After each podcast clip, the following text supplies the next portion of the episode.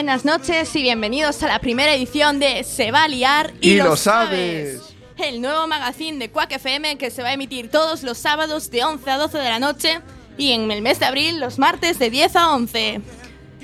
Y ahora tenemos con nosotros a Ignacio, el capitán de Dementores Quidditch Team de Coruña. No me has dejado terminar de hablar, estamos empezando muy bien. Pues sí. Como os decía, estamos en Quack FM en la 103.4. También nos puedes escuchar en streaming en quackfm.org barra directo. Y os recordamos que nos podéis seguir en nuestras redes sociales. Se va a liar y lo sabes en Facebook o Twitter barra Quack que lío.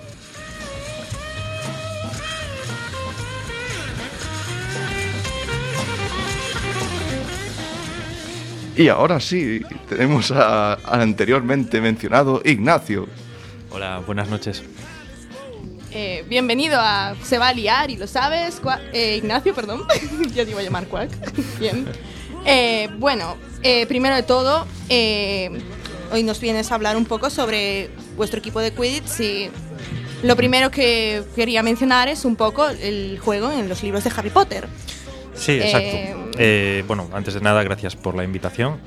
Y sí, hablaré un poco, bueno, todo lo que me preguntéis, obviamente. Eh, centrados en el Quidditch, que soy el entrenador de aquí de Coruña.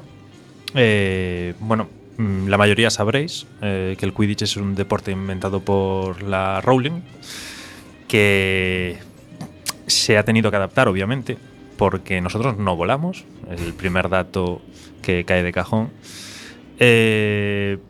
Mm, basándonos en el deporte inventado por la Rowling, mm, se ha adaptado lo que se llama el Quidditch Muggle, que es la versión, digamos, jugada por pues, las personas que no somos magos. Y basándonos en ello, mm, hemos creado un juego, pues se ha creado un juego principalmente en Estados Unidos hace 10 años, eh, donde mezcla varios tipos de deportes en uno mismo. Tiene una inspiración del brilé para los golpeadores, eh, una inspiración del balonmano para los cazadores y un poco de rugby eh, en cuanto a que se utilizan placajes y se hacen bloqueos. Mm, Es un deporte de contacto, bastante intenso, más de lo que la gente se, tiende a pensar de primeras. Bueno, bueno, más bien nos has contado así un poco en términos generales lo que es el, el Quidditch. ¿Puede ser un poco más específico para la gente que no tenga ni idea? O sea, básicamente el Quidditch en el mundo de Harry Potter están las siguientes posiciones, que son los cazadores, ¿no? Sí, tres cazadores por equipo. Que Mm, serían como en el fútbol los delanteros, ¿no? Digamos que es el jugador estándar. eh, se pasa un balón y tratan de marcar en los tres aros que hay en cada lado del campo. Eh, pueden marcar por delante, por detrás. El campo, bueno, es mm, ovalado, vamos a dejarlo así. Tiene los extremos ovalados.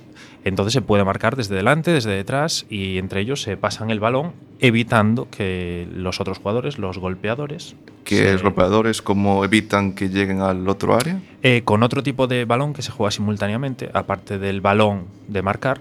eh, hay tres balones para los cuatro golpeadores, dos por equipo. Y con esos tres balones, por los cuales tienen que luchar, porque obviamente uno de ellos no tiene balón, eh, tratan de golpear a los cazadores rivales. De esta forma los eliminan y tienen que sacar su escoba, Sí. porque aunque no lo hemos mencionado, mm, se juega con un palo de PVC entre las piernas eh, para simular las escobas del deporte inventado por la Rowling. Con lo de inventado, también quiero puntualizar una cosa. La gente cuando le hablas del Quidditch te, te dice, guau, ese es el deporte friki inventado por la Rowling. Y digo yo, bueno, inventado, cierto, pero ¿qué deporte no ha sido inventado? O sea, Sí. Claro, fútbol lleva ciento y pico años, el baloncesto otro tanto de lo mismo. Claro, esos están bien vistos porque llevan tanto- tantos años que están asentados, pero el Quidditch como es nuevo ya hay que mirarlo diferente. Bueno, cada uno tiene su opinión, yo no me voy a meter ahí, yo voy a defenderlo porque lo juego obviamente y cada uno puede decir lo que quiera. Vale, entonces me dijiste que había unos cazadores Eh, que tres iban... cazadores, dos golpeadores por equipo y luego un guardián, que es el, digamos, el portero, hablando, hablando sin- sencillamente. O sea, tiene las mismas atribuciones que un jugador normal, pero mm, tiene cierta inmunidad dentro del área, como fútbol, vamos a decir. Vale. ¿Y alguien más? Eh, finalmente mm, sale un último jugador, el séptimo jugador, que no está en el campo todo el tiempo. eh, es el buscador, que es el que se encarga de eh, cazar a la snitch. La snitch es un jugador, un jugador neutral que no pertenece a ninguno de los dos equipos, es como si dijéramos un árbitro más. Lleva un velcro en la cintura, en la parte de atrás, con una pelota de tenis generalmente, mm, o pelota ligera similar que se pueda llevar, enganchada en un calcetín. Y el buscador tiene que, sin llegar a hacer contacto directo con, el, con la snitch, el buscador tiene que, eh, tiene que conseguir coger esa pelota pero para lo cual la snitch, obviamente, puede utilizar cualquier clase de estratagema para evitarlo. Es decir, eh, valen llaves de judo. La snitch puede hacer cualquier cosa para evitar que le cojan esa pelotita. Cualquier cosa. Eh, cualquier cosa. Eh, bueno, las cosas más peliagudas, vamos a decirlo así, hay que acordarlas primero con el árbitro principal del partido. Pero en Estados Unidos hacen barbaridades bueno, cosas light, eh, coger globos de agua, tenerlos preparados y, lanzarlos a los jugadores que intentan cazarlos. Corren mm, no solo por el campo, tienen libertad para correr por las gradas, por cualquier zona circundante del estadio. Se, ha visto Snitch montando en bicicleta para huir de los buscadores. aquí en España no se ha visto eso todavía. Es un juego un poco más, digamos, centrado en, la carrera y el, y el, esquivar a los buscadores. Pero, pero bueno, todo se andará, supongo. Porque aunque vayamos con un poco de retraso con respecto a Estados Unidos, Estados Unidos acaba marcando las pautas finalmente. Eh, bueno, estás diciendo que es un poco caótico todo esto. ¿Existe algún tipo de reglamento para regularlo? Sí, sí, eh, existe reglamento como, como cualquier deporte. Eh, ahora mismo estamos en el noveno, un reglamento internacional que bueno, mm, diseña inicialmente Estados Unidos, que son los que, como ya dije, nos llevan la delantera y fueron los que lo, crearon en su inicio. Y bueno, ha habido revisiones, creo que anuales, no, no podría decirlo exactamente, pero juraría que cada año sale uno nuevo. Ahora mismo, como ya digo, vamos por el noveno, mm, recientemente salido, y, bueno, estamos hablando de un reglamento completamente pormenorizado de cada detalle del juego. Mm, casi 200 páginas de reglamento.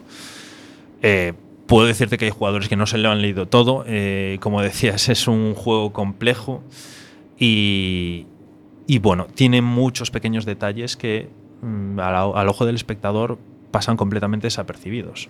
Por ejemplo...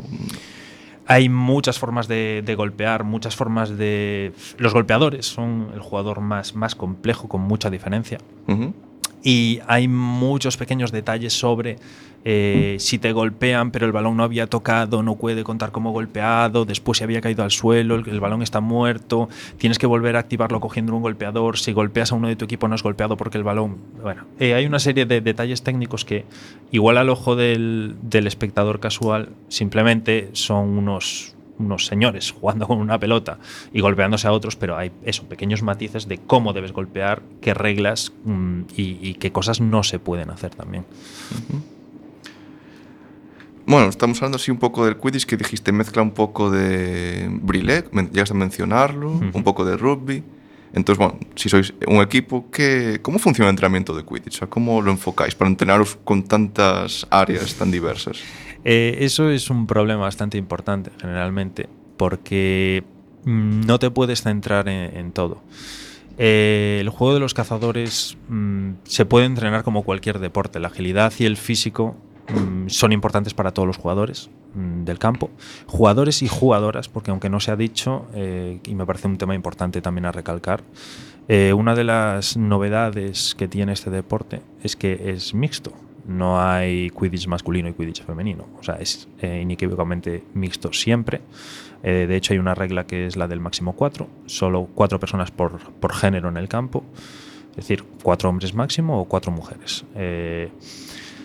No voy a entrar en los otros temas sobre qué géneros pueden jugar, bueno, géneros no binarios y todo eso, que también está contemplado en el Quidditch, pero no nos vamos a explayar demasiado en ello. Prácticamente cualquier persona con la identidad sexual que, tenga o sienta eh, está perfectamente incluido en este deporte de una forma o de otra. O sea, bueno, está bastante bien. Y, o sea, es físico, o sea, entrenar la ah, parte física. Eh, bueno, eh, entrenar el físico como cualquier deporte, decía. Eh, si no estás en forma y puedes hacer una carrera y te cansas, pues tendrás que cambiar a alguien para que está en el banquillo. Eh, si puedes aguantar corriendo en forma, eh, subir y bajar cada balón, luchar, siempre te va a hacer un jugador mucho más valioso. Entonces, eh, estar en forma es la base, como cualquier deporte, vamos. Lo que pasa que hay que entrenar a otras áreas específicas. Los golpeadores es lo que más difícil tenemos, primero, porque mm, que yo sepa, no existen entrenamientos de brilé, o al menos yo no los conozco. Entonces tienes que improvisar realmente los ejercicios que, vas a hacer. Eh, para cosas como los cazadores, pues me inspiro lo que yo conozco. Vengo del baloncesto, vengo del rugby y bueno, he cogido ejercicios de rugby a la hora de entrenar y los he calcado y estamos entrenando con ejercicios de rugby porque bueno, es que es, es igual con pequeñas salvedades, como que el placaje es solo con una mano, pero en esencia estamos haciendo ejercicios de rugby muchas veces. Los golpeadores, más controvertido, pues se intentan hacer ejercicios que mm, simulen o emulen un partido de la mejor forma que sabemos. Es un deporte nuevo para todos. Eh, yo, bueno, trato de inspirarme en otros equipos, sobre todo de Estados Unidos, que son los que más años nos llevan de ventaja. Y hay algunos de sus equipos que han publicado eh, entrenamientos y algunos de los ejercicios de golpeador especialmente, pues los he cogido porque me han parecido interesantes y es una cosa que siempre hay que pulir en este deporte. Son la clave del juego. Y, por ejemplo, para un buscador, ¿cómo lo entrenarías? ¿Cómo entrenaría un... un buscador es una persona ágil. Tiene que ser capaz de, de cierta picaresca, eh, saber cuándo es el momento de, de, cazar el snitch, porque no vale el voy a ponerme ahí y, y a ver si de casualidad me pone el culo y le puedo coger la pelota, porque no funciona así. Eh, la agilidad es fundamental. Si tienes un jugador ágil en el equipo, más ágil que ningún otro, pues es un primer candidato eh, interesante para ser el buscador. Pero bueno, con entrenamiento cualquier cosa se puede hacer. Hay mucha táctica detrás de esto, aunque no lo parezca. ¿Y qué tipos de ejercicios dirías que son recomendables para jugar al Quidditch? O sea, dices que hay que ser ágil, pero hay que tener alguna destreza más, como ser muy veloz o tener mm, mucha fuerza. Cada uno, cada uno tiene su cabida perfectamente en este deporte. Es decir, eh, igual para ser cazador tienes que poder correr, ser ágil. Y un golpeador muy técnico y que tenga mucha visión de juego, mm, aunque no esté en forma, perfectamente puede dar la victoria a su equipo sin problema. Eh, la visión de juego es una cosa que como es tan nuevo el deporte, es difícil que la haya, pero si estás familiarizado con las reglas, estás familiarizado con lo que se puede y lo, que no se puede hacer, eh, la visión de juego ahora mismo, mm, en los inicios de este deporte, eh, te puede dar un partido. Si tienes jugadores que pueden ver qué, es lo que hay que hacer en cada momento, eh, tienes muchos tantos a tu favor. O sea, estamos entendiendo que uno de los aspectos que estáis entrenando es la visión de juego. Es muy difícil de entrenar eso. Mm, yo sinceramente no sé cómo entrenar visión de juego. Solo trato de que cada vez mm, mis jugadores estén más familiarizados con el modo de jugar al Quidditch. Eh, mm, las reglas estén más interiorizadas, porque como ya digo, hay muchas reglas y muchos pequeños detalles que a simple vista eh, uno puede pensar que no existen o, bueno, o jugar mal directamente. Y, cuando empiezas a estar familiarizado con todas estas reglas, eh, poco a poco mm, vas entendiendo que en cierto momento del partido igual es mucho más interesante golpear a esta persona que a esta otra, aunque esta tiene el balón, pero como esta no va a tirar en este momento y la otra está sola detrás de los aros, igual conviene sacrificar, dejar a este solo para golpear al otro que es más peligroso. Hay muchas cosas que son difíciles de, de poder ver a simple vista y no... entrenar eso, pues mm, el tiempo y, y venir a entrenar a los entrenamientos, familiarizarse. Eso es lo que poco a poco va haciendo que la gente mejore, independientemente de la condición física y otro tipo de ejercicios, claro. Bueno, eh, nos comentas que el Quidditch es un deporte relativamente joven. ¿Cuánto hace que existe un equipo aquí en Coruña? Eh, el equipo de Coruña, mm, entre los hace dos y tres años que se fundó, pues eh, ha cambiado mucho. En sus orígenes era un grupo de personas 4 o 5 que no daban ni siquiera para, un equipo. Ya te digo, eh, mínimo tiene que haber 7 jugadores y luego, claro, suplentes, porque no pueden jugar todo el partido ellos solos. Eh, bueno, en estos dos años principalmente, dos últimos años, el equipo ha cambiado muchísimo. No sé ahora exactamente cuántos estamos censados, pero unos 30 aproximadamente. Normalmente venimos menos a entrenar, el equipo digamos compacto y del día a día somos menos, pero, pero bueno, desde estos dos años, de cinco que había iniciales, entre los que yo no me incluyo, eh, hasta ahora que hay una gran cantidad de gente y podemos hacer entrenamientos que con 20 personas perfectamente hoy en día. Bueno, estamos hablando un poco general, estás mencionando la agilidad, estás mencionando la picaresca eh, y que el equipo ya tiene un rodaje de varios años. Mm, sí, sigo considerando que somos novatos, pero sí. bueno, aunque sean novatos, tienen una especie de serio rodaje, bueno, algo de rodaje. ¿Cuál dirías que es el equipo, el punto fuerte de vuestro equipo? Eh, si tenemos un buen día y estamos inspirados, eh, la defensa. en el último torneo de España, la Copa de España, eh, de hecho, dos de los equipos con los que jugamos nos alabaron específicamente nuestra defensa. Que, bueno, tuvimos buen partido, verdad, cuando jugamos contra ellos. Y, si lo hacemos bien, somos capaces de, anotando más de 100 puntos, que nos, nos anoten solo unos 30. Aquí los tantos van de 10 en 10, informo porque no lo había dicho. Eh, Digo, para que no se asuste la gente, ciento y pico, ciento. Bueno, esos son como meter 13 goles. Bueno, pues hemos conseguido muy, buenas, muy buenos resultados con nuestra defensa. Pero bueno, hay que tener el día inspirado. Y a veces un rival muy fuerte puede machacarnos. Eso siempre puede pasar, claro. Entonces ahora viene la pregunta mamporrera. ¿Vuestro punto débil es? Eh, bueno, compartimos un punto débil todos los equipos gallegos con respecto a nuestros compañeros del resto de España que son los golpeadores. Y luego, en concreto, la disciplina. Eh, a veces nos rompemos muy fácil en un partido. Y en cuanto eh, se escapa o nos falla una estrategia, eh, mm, quedamos desorganizados, desorientados y hace que nos marquen el tanto inmediatamente. Pero bueno, el tema de golpeadores, como ya digo, es lo más importante de este juego y siempre va a haber que mejorar a los golpeadores. Aunque ya tengas a los mejores golpeadores de, toda España, da igual, siempre vas a tener que mejorarlos porque siempre van a surgir nuevas picarescas, nuevas tácticas y nuevas formas de jugar que si no, eh, si no te renuevas, mm, te van a acabar machacando. ¿Y cómo dirías entonces que es la... O sea, ¿en qué se diferenciaría un entrenamiento de un partido? Porque evidentemente un partido pues requiere más energía, digamos. Sí, eso es fundamental. La gente también lo vive de otra forma. Un jugador siempre da más en, un partido oficial que en un entrenamiento. Es, es, normal también. Nosotros siempre acabamos los entrenamientos con un pequeño partidillo, más o menos largo. Pero en la hora del partido la gente sangra, como quien dice, ¿no? Eh, se esfuerza, lo da todo y, y es como debe ser. Claro, tú no puedes comparar un partido, digamos, lo que se dice pachanga entre nosotros, con un partido oficial en el que te estás jugando un puesto o el prestigio, vamos a ver. O sea, está diciendo que... La gente se esfuerza más, la gente lo da todo en el campo cuando está en un partido oficial. En un partido no oficial, pues bueno, no deja de ser un entrenamiento. Pero una cosa, tú mencionaste como unos puntos débiles del equipo era la falta de coordinación cuando falla estrategias.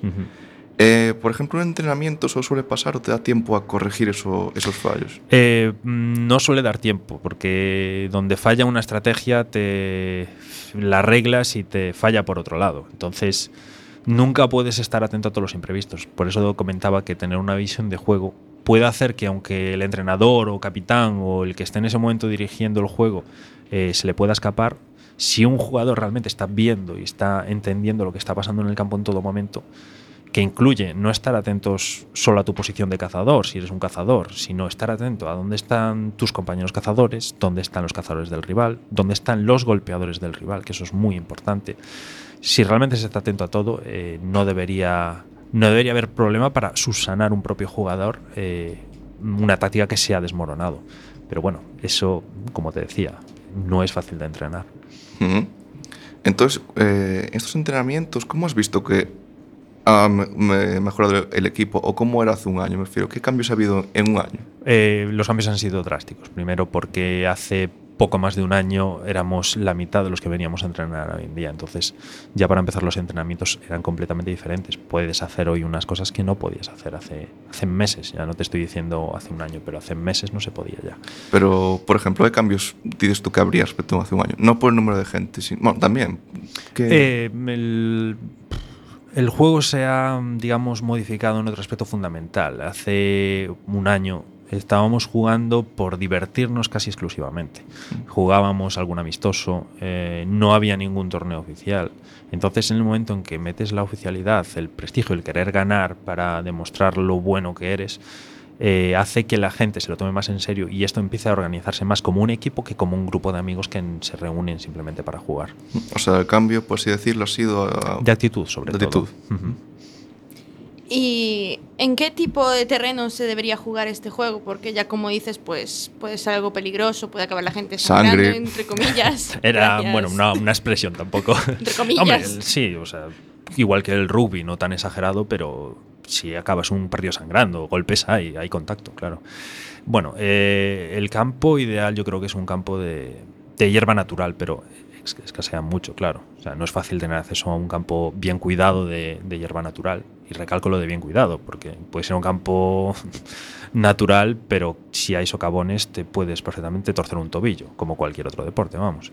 Entonces, si no hay un campo de hierba natural disponible, un campo de hierba artificial en su defecto es, es la superficie idónea, con tacos siempre. Mm, y se podría dar el caso, por ejemplo, el fútbol sobre un tipo de asfalto duro o sería Mm. algo inviable. Mm, es inviable, a ver, no del todo, pero es difícil por el hecho del contacto. Hay caídas, eh, hay golpes y hay placajes. Eso incluye eh, tirar a alguien al suelo. Y en teoría, pues bueno, no queremos hacer daño a nadie. Eh, entonces es siempre prefer- preferible caer sobre hierba o un terreno más blando que sobre algo duro. O sea, estás, creo que tu preferencia queda muy clara. Es Sí, césped. césped, eh, no solo la mía, yo creo que está regulado que es césped. No creo que se pueda oficialmente jugar sobre hormigón, por ejemplo. ¿Y cómo funciona un partido entonces? Eh, muy sencillo, los partidos son de mínimo 18 minutos. Eh, los jugadores empiezan a cada lado del campo. En cuanto el árbitro da la salida, levantan sus escobas y eh, van a luchar por los balones que hay en medio intentar marcar la quaffle, que es, es la pelota con la que se marca, mientras con las bludgers, que son las pelotas para golpear, pues eh, golpean a los tuyos y, y tus bludgers golpean a los que te intentan coger el balón. Eh, la SNIT ya a veces puede estar ya en el campo directamente. Es como las películas que ya sale el principio. se- no está regulado del todo. eh. Aquí en España, por lo que he visto, siempre se juega sacando a la Snitch en el minuto 17. Técnicamente en el minuto 17 solo, que, solo hay que avisar a los buscadores de que estén preparados porque en el minuto 18 van a salir. Pero bueno, la Snitch podría estar en el campo todo el partido, en teoría. Eh, lo normal, minuto 17 sale la Snitch y en minuto 18 se le da la salida a los buscadores que intentan atraparla. Por eso el partido nunca acaba antes del minuto 18. Y en el momento en el que la Snitch es cogida, eh, acaba. Puedes coger la snitch a los 10 segundos de salir o puedes coger la snitch eh, una hora más tarde. Eso ya Ah. no está. Una pregunta. es- Se menciona en las novelas y creo que en unas películas que hubo un partido que duraba, incluso duró meses. Eh, ¿Ha habido un caso en el que Eh. se haya llegado, no a mes, pero a lo mejor un par de horitas o así? un par- Eh, mm, una horita, sí. Mm, No estoy seguro si ha habido otros casos más largos, pero, pero una horita ha llegado a durar algún partido de Estados Unidos. Eh, de todas formas, no sé si estaba ya establecido el handicap de- en aquel momento o se estableció después a raíz de eso, pero cuando han pasado varios minutos, eh, la snitch deja de poder utilizar una mano. Cuando pasan otros minutos, deja de poder utilizar la otra, de forma que solo puede utilizar eh, su cuerpo.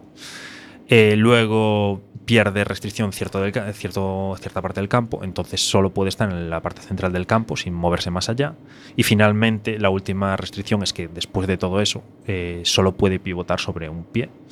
Entonces, bueno, realmente es difícil no cogerle las snitch cuando apenas se puede mover. Una cosa, ¿y ¿conoces algún caso que aun la snitch esté pivotando solo sobre su pie haya durado aún más el partido? Eh, yo personalmente no he llegado a ver esa, esa penalización al- a, la snitch. Mm, lo máximo que he jugado ha sido ver a la snitch sin, sin los brazos y en una zona concreta del campo, en el centro. Eh, no te puedo decir personalmente si, si ha habido más. Yo no los he visto, seguramente sí, claro. Y ah, mencionabas antes que había más equipos a nivel de Galicia y en España. ¿Cuántos hay más o menos? Eh, a nivel de Galicia somos tres. Ahora mismo estamos Coruña, Pontevedra y Santiago. Eh, ha habido más proyectos, mm, algunos no funcionaron, otros los que estaban organizándolo pues por diversos motivos tuvieron que mudarse a otra ciudad, el, equipo se disgregó como es el caso de Vigo me parece. Bueno, hubo proyecto de hasta siete, pero ahora mismo mm, hechos y confirmados somos tres. Eh, a nivel nacional, bueno, hay pequeños matices aquí, eh, somos 17 equipos, Cataluña no está considerado dentro del, de España. Entonces ellos tienen su propia federación aparte con otros cinco equipos más. A la hora de la verdad, partidos amistosos generalmente eh, jugamos con Cataluña también y, y, en el caso, por ejemplo, de la Copa de España, eh, los eh, catalanes fueron precisamente los que vinieron a arbitrarnos como neutrales. ¿Y cómo se organizáis, por ejemplo, vamos, de, vamos a centrarnos en Galicia, cómo organizáis un partido los tres equipos gallegos para jugar? Eh, ahora mismo tenemos oficialmente la Liga Gallega con los bueno, tres jornadas en las que los tres equipos nos enfrentamos entre, entre nosotros. Eh, claro, con tres equipos es muy sencillo de hacer. En el momento en el que haya que meter más equipos, pues la organización tendrá que hacerse de otra forma. Mm, ahora es bastante sencillo. Eh, prácticamente, de hecho, bueno, esto te lo pueden decir mejor los, organizadores. Yo me encargo de la, de la, parte deportiva exclusivamente, pero, pero bueno, ellos deciden quedar un día, bueno, organizamos un evento, pues sí, claro. Y, y como todos nos apetece jugar y es lo que estamos deseando, eh, un mes más tarde estamos todos yendo a Pontevedra, yendo a Santiago, a donde sea, para, para pasar un, un buen día. Entonces, o sea, sois tres equipos, ¿cómo hacéis para hacer una jornada? Eh, una jornada es mm, juegas contra uno un equipo, los otros dos se enfrentan entre ellos y luego juegas contra el otro, bueno, o en el orden que sea, obviamente. Un partido contra cada uno de ellos y nos da tiempo, obviamente, entre una mañana y si no da tiempo en la mañana, otro partido por la tarde. Eh, y luego, lo más raro, porque siempre se, se proyecta, pero al final nunca o casi nunca hay tiempo para hacerlo, es lo que llamamos el partido fantasy, que es mezclarnos todos y una forma de, bueno, estrechar lazos los unos con los otros, porque al final somos todos amigos. ¿Y cómo os juntáis todos entre todos para jugar un partido? Eh, el final sí, el fantasy sí. Nos jugamos, mezclamos todos los equipos y... un partido normal y se han mezclado los jugadores, ¿no? Sí, sí, claro. ¿Y qué tal las experiencias? Eh, yo he tenido la experiencia en cuando fui a un partido amistoso en Madrid.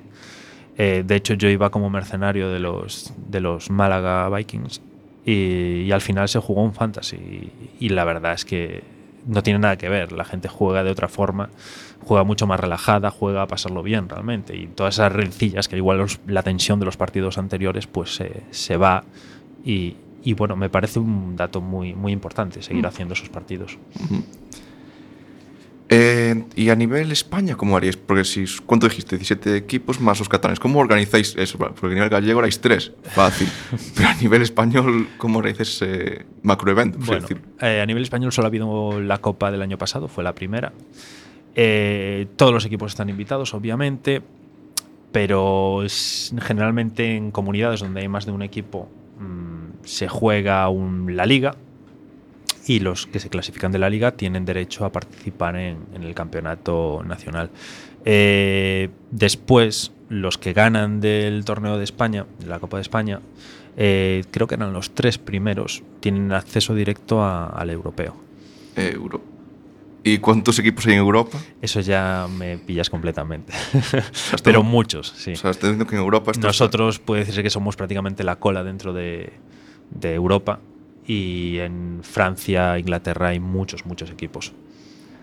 No tanto como Estados Unidos. Estados Unidos, cada universidad de mínimo número de estudiantes ya tiene su propio equipo. Universidades con equipo. Sí, sí. Es el principal punto de, acceso al Quidditch en Estados Unidos. Las universidades todas tienen equipo de Quidditch. Vale.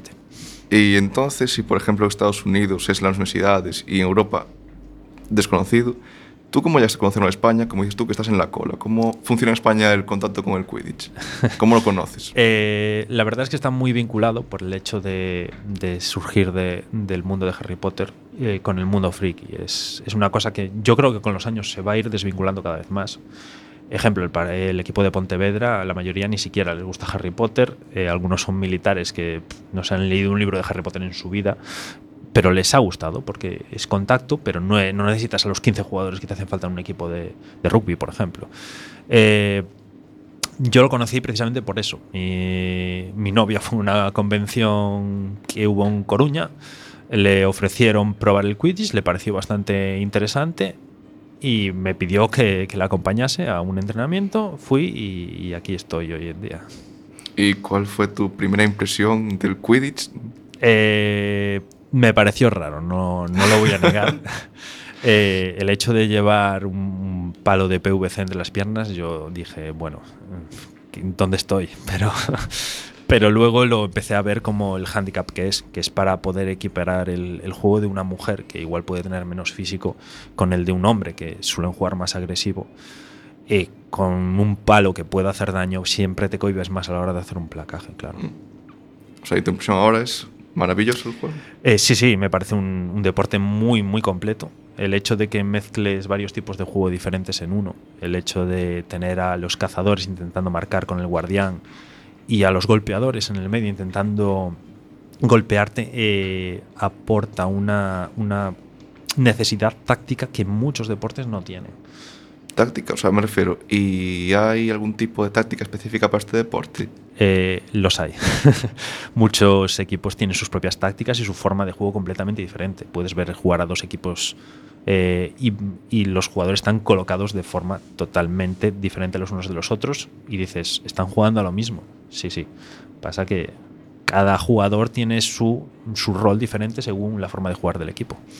Bueno, Ignacio, eh, se nos acaba un poco el tiempo para la entrevista. Muchas gracias por haber venido Nada, y estás vosotros. invitado a quedarte el resto de programas si así lo deseas. Muchas gracias. Agradecemos mucho tu compañía. Y, Y- ahora, dentro de poquito, seguimos con el programa. Recuerda que estás en la 103.4 FM. En, se va a liar y lo sabes en Quack FM, en exclusiva.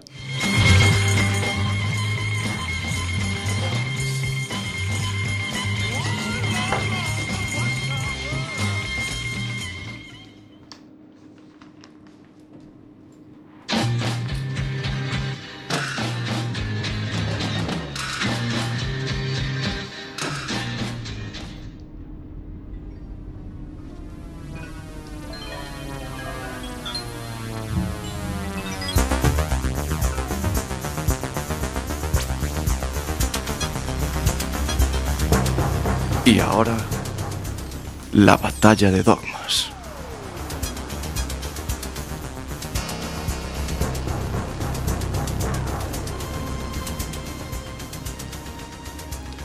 ¿Y qué es una batalla de dogmas? Os explicaré así un poco bre- brevemente. Digamos que nuestra compañera Elaine eh, estudia... Hola Eli. Estudia filología y le encantan los libros, analizarlos y que todo sea lo más correcto posible según su criterio filólogo. Y yo estudio informática, con lo cual me debería ir algo las letras. Y cuando analizamos o vemos, leemos un libro, el mismo libro, pues yo lo veo de una forma y Eli lo critica de otra forma. De hecho, hemos encontrado un libro que podría ser muy interesante para analizar, ya que ofrece puntos de vista muy distintos según la persona quien lo lea o cómo lo lea. Y es Sueñan los androides como ovejas eléctricas, que explicará un poco nuestra compañera Laine de qué va. Eh, bueno, este libro, que para el que no lo conozca, seguro que conocerá su adaptación cinema- cinematográfica Blade Runner, eh, conocida película, pues está ambientada en un mundo en el que ha habido una guerra terminal, en el que se han extinguido diversas especies y la Tierra ha quedado invadida por un polvo radiactivo, el cual impide que los seres humanos puedan vivir allí. A pesar de eso, existen colonias humanas y otras tandas en otros planetas, como por ejemplo Marte. Y. Perdón.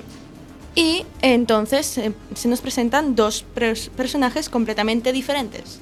Por una parte tenemos a Rick Deckard, un cazador de bonificaciones, y por otra tenemos a Isidor, en la película Sebastián, pero me da igual, es Isidor, que es un conductor de una, de una furgoneta de un, hospital, de un- hospital de veterinarios, pero es algo más que eso. Exacto. Eh, estamos viendo el año 1992, De hecho, no se especifica mucho cuánto hace que acabó la guerra terminal, solo que se ha acabado y que la Tierra está completamente devastada. Eh, como dijo bien Elaina, hay un polvo radiactivo que rodea toda la Tierra y la gente que se ha quedado tiene que ponerse un protector testicular para evitar quedarse estéril. Esto es un tema muy importante porque la esterilidad sería un motivo de repudio. Está muy mal visto, sería como un tipo de discriminación. Más que un tipo de discriminación es que si tú eres estéril no puedes perpetuar la especie, por lo tanto no puedes emigrar a Marte a otras colonias, digamos, sanas, entre comillas. Exacto, la emigración a Marte está dirigida por la ONU y solo va a Marte aquella gente que sea, mm, digamos, aceptada. O sea, me refiero a alguien que pueda procrear y mejorar la especie. De hecho, están, como bien dijo Eli, eh, no pueden emigrar los que son estériles no pueden emigrar los que llaman caza de chorlitos o algún tipo de eficiencia y tampoco pueden emigrar los ancianos. vamos, solo lo mejor de lo mejor. De hecho, la trama arranca con Reed Deckard despertándose una alegre mañana, ¿verdad, Elaine? Sí, una muy bonita mañana. Que se encuentra maravillado al lado de su esposa Iram. Eh, y se nos presenta ya el primer tema del libro, que es el tema de las, de las criaturas, en concreto los animales, ya que Descartes tiene una oveja eléctrica en su casa, que antes estaba viva, era una oveja viva, pero un día se murió y tuvo que comprar una oveja eléctrica. De hecho, eh, ese tema es muy, muy recurrido, ya que, como obviamente todo ha quedado devastado en el mundo, apenas hay animales, se han extinguido bastantes. De hecho, los pocos que quedan animales vivos están recogidos en la revista Sydney, un catálogo en el que puedes ver los animales vivos que hay en el mercado. Eh, perdón. De hecho, estos eh, sería como un objeto de lujo, pero la sociedad te invita a comprar esos animales, ya que existe una religión llamada el mercerismo que apoya la empatía. Y si no compras animales vivos, pues básicamente eres un apestado, eres lo peor de lo peor. Y como todo el mundo o no tiene acceso porque son muy caros animales, son, son pocos y la mayoría están extintos, pues recurre, eh, como existe el capitalismo en este mundo, se aprovecharon y crearon los animales eléctricos. Que es uno de los temas que involucra a nuestro amigo Isidor, ya que él es de los que recogen a los animales eléctricos y los llevan a reparar. Estos animales cuando enferman pues hacen como si un animal vivo realmente enfermase, pues echa espumarajos por la boca, cojea, maulla sin cesar, o sea, hace ruido sin cesar. Y por ejemplo, acontece una vez que este personaje pues va a recoger a un gato y el gato se apaga en el transcurso del viaje y cuando llega al lugar de reparación, al taller, pues descubren que en realidad era un gato vivo que habían llamado por error al hospital de, de animales eléctricos y por lo tanto el pobre hombre pues se quedó sin gato y... Y obviamente, bueno, la mujer, que, una mujer que se fue con el gato amado de su hombre, al ver el gato muerto y que al, su marido le daba un patatús, si el pobre gato eh, no llegaba a casa sano, lo replican como un androide, o sea, un, eh, un gato eléctrico, así decirlo. Esto es un tema interesante en el libro, ya que tener animales eléctricos está, mm, como dije, muy mal visto, pero es la de, prefiero ser, eh, esconder que tengo un animal eléctrico que no que me vean con un animal que no existe, porque no tengo ningún animal. O sea, es mejor eh, tener algo que no, eh, algo eléctrico, algo que, bueno, perdón. De hecho, eh, el mismo Isidor no tiene ninguna, ningún tipo de criatura, a pesar de él mismo trabajar en un hospital de animales eléctricos. Y... bueno, continúa, Bruno. Pues, pero no es el tema central de la trama. El tema central de la trama es que Rick Deckard, un cazador de planificaciones, cazador de planificaciones significa que en esta Tierra eh, existen los androides, los Nexus 6, que son avanzados, prácticamente indistinguibles de los humanos, y tanto lo bueno como lo malo. Es decir, aunque no tengan, por así decirlo, cosas como la empatía o no sepan, o sea, no tengan sentimientos, en teoría, eh, funcionan igual. Me refiero, la, la, moral está marcada por los humanos y eso no quita que cometan delitos. De hecho, la trama arranca precisamente cuando unos androides cometen cierto delito. Entrar en la Tierra. Exacto. Los androides eh, están exclusivamente, bueno, los androides parten para Marte, pero no pueden entrar en la Tierra. Solo pueden entrar ilegalmente. Y aquí es cuando comienza la historia. Exacto. De Deckard se despierta en su, en su casita con Iram y eh, siguen la la eh, se despiertan tranquilamente y ven su, su pequeña maquinita. Eh, Maquinita. sí, la maqui- la maqui- mencionemos la maquinita. Es una maquinita llamada Pencil. Penfield que lo que hace es eh, elegir tus sentimientos. Si estás triste, por ejemplo, tienes un duro día de trabajo. Mm, empezaré algo triste, pero miré, como veo que el trabajo va, voy superando las trabas del trabajo, me voy a sentir más orgulloso de mí mismo, más eh, confiado. Más motivado. Exacto. O sea, estamos en un mundo en el que tus sentimientos están controlados por una, una máquina. ¿Tú qué opinas de eso, Elaine? Pues que vaya asco de mundo me ha tocado vivir. Bueno, Oh. les ha tocado vivir. o no. Por ejemplo, personas con algún tipo de depresión podrían llevarlo de algún tipo de, de otra manera, que no fueran medicinales. Ya, pero también puedes automáticamente caer en una depresión utilizando esa máquina. Es más fácil caer en una. De hecho, es cierto, Irán, la esposa de, de, de Deckard, elige caer en una depresión para sentirse eh, una más con el mundo, sentir empatía por el mundo. Pero también es la libertad de saber eh, qué sentir, porque realmente los sentimientos son aprendidos. O sea, me es una máquina que te hace sentir un sentimiento, que puede ser un sentimiento nuevo un sentimiento antiguo. De hecho, es lo que, por ejemplo, comentábamos una vez. Tú ves una película y te enseña una escena en la que hay una muerte y automáticamente lo reaccionas a tristeza. Pero esa máquina podría cambiar que una muerte traumática puedas superar. Ya, pero sigo diciendo eso, que, que aún así puede tener su parte de ventaja, pero deshumanizaría un poco a los humanos realmente. O sea, parte de lo que nos hace humanos es tener la opción nosotros mismos con nuestra mente de sentir cosas, que el entorno nos haga sentir cosas. Y una máquina controla eso, ¿nos convierte eso en robots o algo así? Más bien dependiente de un robot. Como ahora con los ordenadores y los móviles. Mejor me lo pones. Eso ya lo, eso ya lo somos, ¿sabes? Vivimos pegados al móvil Ah, entonces me pones mejor a mí. y al ordenador. El ordenador. y la de, y no pasa nada. eso- LOL. LOL, LOL. Serás tú la que estás pegada al LOL. bueno, ahora hablando en serio. eh, como bien ha dicho Elaine, los ah, volviendo al tema. Androides que vienen a la Tierra de forma ilegal. Eh, como bien dije, son indistinguibles de los humanos, salvo por temas de empatía. Por eso se desarrolla el test de empatía Voice-Kampf, que es usado por los cazadores de bonificaciones. Es un test parecido al test de Turing, pero en vez de esa inteligencia se busca la empatía.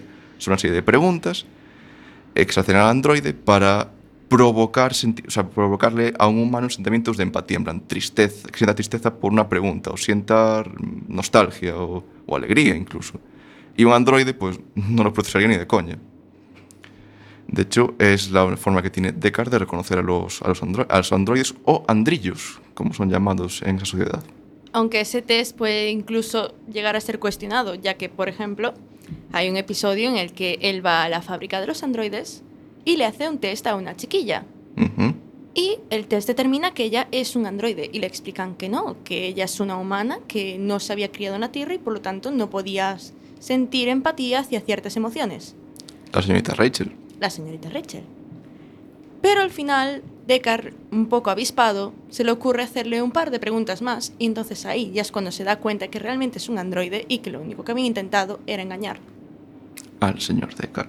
De hecho, es, se refiere a la serie Nexus, Nexus 6, que Rachel era una especie de prototipo que salió bastante bien, ya que tuvo que hacer una serie de casi 100 preguntas para determinar que era un, an- un androide, cuando normalmente se requieren sobre una decena de preguntas para averiguar. Eh, de hecho, Deckard sospecha de que Rachel es uno de los androides que se ha infiltrado ilegalmente en el, en el planeta. ¿O era una comprobación el AINE? ¿Cómo? Era una comprobación, ¿cierto? ¿no? Del test. Sí, era Iba una comprobación del test Iba, para... iba a Seattle a, a fabricar Rosenberg de- para comprobar. era para comprobar si realmente ese test podía detectar a los Nexus 6 y casi lo engaña. Casi, Casi, pero no. casi. Eh, de hecho, eso nos lleva a un tema. Eh, bueno, eh, Deckard tiene una especie de relación con Rachel, me refiero. En esa tierra está muy, muy, muy, muy, muy, muy mal visto tener una especie de relación amorosa con un androide. Es como. En la Tierra, en Marte, estaba mal visto. en la sociedad. Es como, por ejemplo, tener ahora, sentir, sen- sentirte atraído por tu ordenador y escribirle poemas y guardarlos en su disco duro para que algún día los lea. Oh, sí, ordenador, te amo. Pásate conmigo. Fuguémonos. ¿No hay una película sobre eso? Sí. Que nos vamos del tema. Sí. El caso es que Deckard, Rick Deckard, empieza a sentir cosas por Rachel, aunque sea un androide. De hecho, un compañero suyo llega a recomendarle, eh, Phil, de hecho, Phil Rech, que haga que Elaine no había, le había sugerido mantener cierto tipo de relaciones sexuales y luego matarla. Sí, que ocurría que eh, Deckard se sentía atraído por un andrillo después de haber sido retirado. Es verdad, la que era eh, similar a, a, A Rachel. Rachel. Era la señorita Luba Luf, que era cantante de ópera. No se sentía atraído, pues, no por su voz, que había sido privada del mundo. Eh, le parecía un poco mm, como una especie de crimen quitarle esa voz al mundo, a pesar de ella ser un andrillo y tener que matarla. Y entonces es cuando el compañero cazador de bonificaciones le, le da el consejo de antes de acabar con un andrillo, mejor acuéstate con él antes. Y digamos que con Rachel tomó ese consejo a medias. Sí, se acostó con ella, pero no, no acabó con ella. Pobre Deckard. Sí, de hecho, en cierto punto del De- libro... Debió haber acabado con ella, debió haberlo hecho. De hecho, ¿por qué? ¿No te acuerdas lo que le hizo después? Eh, No spoilemos como la gente, vayamos por pasos. De hecho, mantener sexo con, con robots. Elaine, ¿tú qué opinas de eso? Que sigues tirándote una máquina. Bueno, O sea, es una máquina, no, no, no, no. no. indistinguible de un humano. No, pe- pe- pero, pero, pero. No hay carne, no sé, es una máquina. Pero simulan la carne, es como el calorcillo y esas cosas. Pero no. Quiero un humano, no quiero un robot. Dame un humano. ¿Y por qué? ¿Y si puede, y si ser mejor con un humano, rendir mejor con un humano, ¿Me vas a hacer que me plantee el sexo con robots? es posible. Yo he venido aquí a hablar de mi libro. Y no se está hablando aquí del libro, se está hablando del sexo con robots. De hecho, es gracioso porque en el libro, justo cuando vas a acostarse con Rachel, cortan esa parte. Te queda la duda, o sea, el, el- el lector tiene que plantearse si ha sido un sexo placentero o básicamente ha sido horrible para Deckard. Pero creo que por cómo avanzan las cosas, ¿tú qué dirías? Yo, yo diría que fue placentero. O sea, Placentero. Es que no quiero spoilear porque ahora este hombre me ha prohibido hacer spoilers, entonces claro, no puedo spoilear. Spoilea, digamos que eh, Deckard tiene que cargar. Eh, eh, es, otro tema. Tiene que retirar a ciertos androides. Eh, retirar lo usan como metáfora por no decir mato a este androide. Pero como no es un ser vivo, comillas, comillas, comillas. Es un ser vivo. A ver, técnicamente es un ser vivo. Oh, sí. Nace, crece, se reproduce y muere, sí, es un ser vivo. Sí que nace. Y se puede. Pero no se reproduce. Sí que se puede reproducir. Oh, sí. Sí que puede. No. Puede pasar su disco duro a otro androide y básicamente se ha reproducido. Eso no tiene ningún tipo de sentido. Vamos a ver, es un Y androide. tú eres el de ciencias. Soy el de ciencias. Sí, sí. Voy a decir lo siguiente. Vamos a ver. Tú eres un androide. Vas por el mundo viendo cómo es. Ay, qué bonito. Está todo apocalíptico. Hay polvo, hay polvo radiactivo. Lo aprende. Va a morir. O sea, va, va- va como, como funciona como androide, tiene mi batería. Se acaba la batería. Entonces, joder, pero si paso mi- mis conocimientos a otro androide para que continúe esta epopeya del conocimiento, básicamente es un tipo de reproducción. Eso no es un tipo de reproducción. Sí que lo Eh, es. eh, Eso es pas- tras- ah. Es un copia y pega. Es copia y pega, pero eso no es reproducir. Reproducir es, un fruto de dos entes en uno solo, o, o de un ente hermafrodita, o no sé. Pues sí, tienes el ente, el ente androide, ente fabricante, y con el, eh, lo que ha recogido ese androide, más la, envoltura del siguiente androide, otro nuevo. Claro que sí. ¿Cómo claro que sí? Es así. No, Sí. no. Ay, Dios mío, qué paciencia, mujer. Son seres vivos. Claro que sí. Mm, también está la... No, aunque no haya clones este libro. También valdría un clon, ¿no crees? ¿Cómo que un clon qué? Un clon también valdría como reproducirse. Mira, Dolly. O sea, se- o sea, para ti, Dolly vale, pero un androide no. Es que Dolly no vale. O sea, eh, no se ha reproducido, han cogido a Dolly y han hecho. ¡Pum! Tengo otra Dolly. La meto en una oveja y tengo una Dolly. Pero es que la han metido en una oveja. O sea, cogieron a Dolly, la metieron en una oveja y salió otra Dolly. Es un ser... O sea, Pero no han cogido un disco duro y lo han metido en otro androide. O sea, Es realmente el mismo androide, pero con otro cuerpo. O sea, es lo mismo. No es lo- no es otra criatura distinta con otra memoria. Pero si Dolly es lo mismo, sea, No, Dolly no, la, Dolly clon no tiene los mismos recuerdos que la Dolly oveja original. pues mejor que tenga los recuerdos el androide. ¿Pero para qué quieres que un androide siga perpetuando su existencia? O sea, Pues nos estamos desviando mucho del tema, me parece a mí, Elaine. Eh, sí, creo que sí. Porque aún queda, aún queda mencionar la historia de Isidor, que es muy interesante, de hecho. Ay, madre. Rápidamente, eh, por favor, continúa. Me he perdido ya. O sea, yo ya me he Isidor. perdido. Vale, digamos que en esta tierra existe la- los vet- eh, existen las tiendas de animales eléctricos, las que pueden, por ejemplo, replicar, en el caso de Deckard, cuando murió su, su oveja, la replicó por otra, otra eléctrica. En el caso de la señora, que no mencionan su nombre, replica el gato de su marido.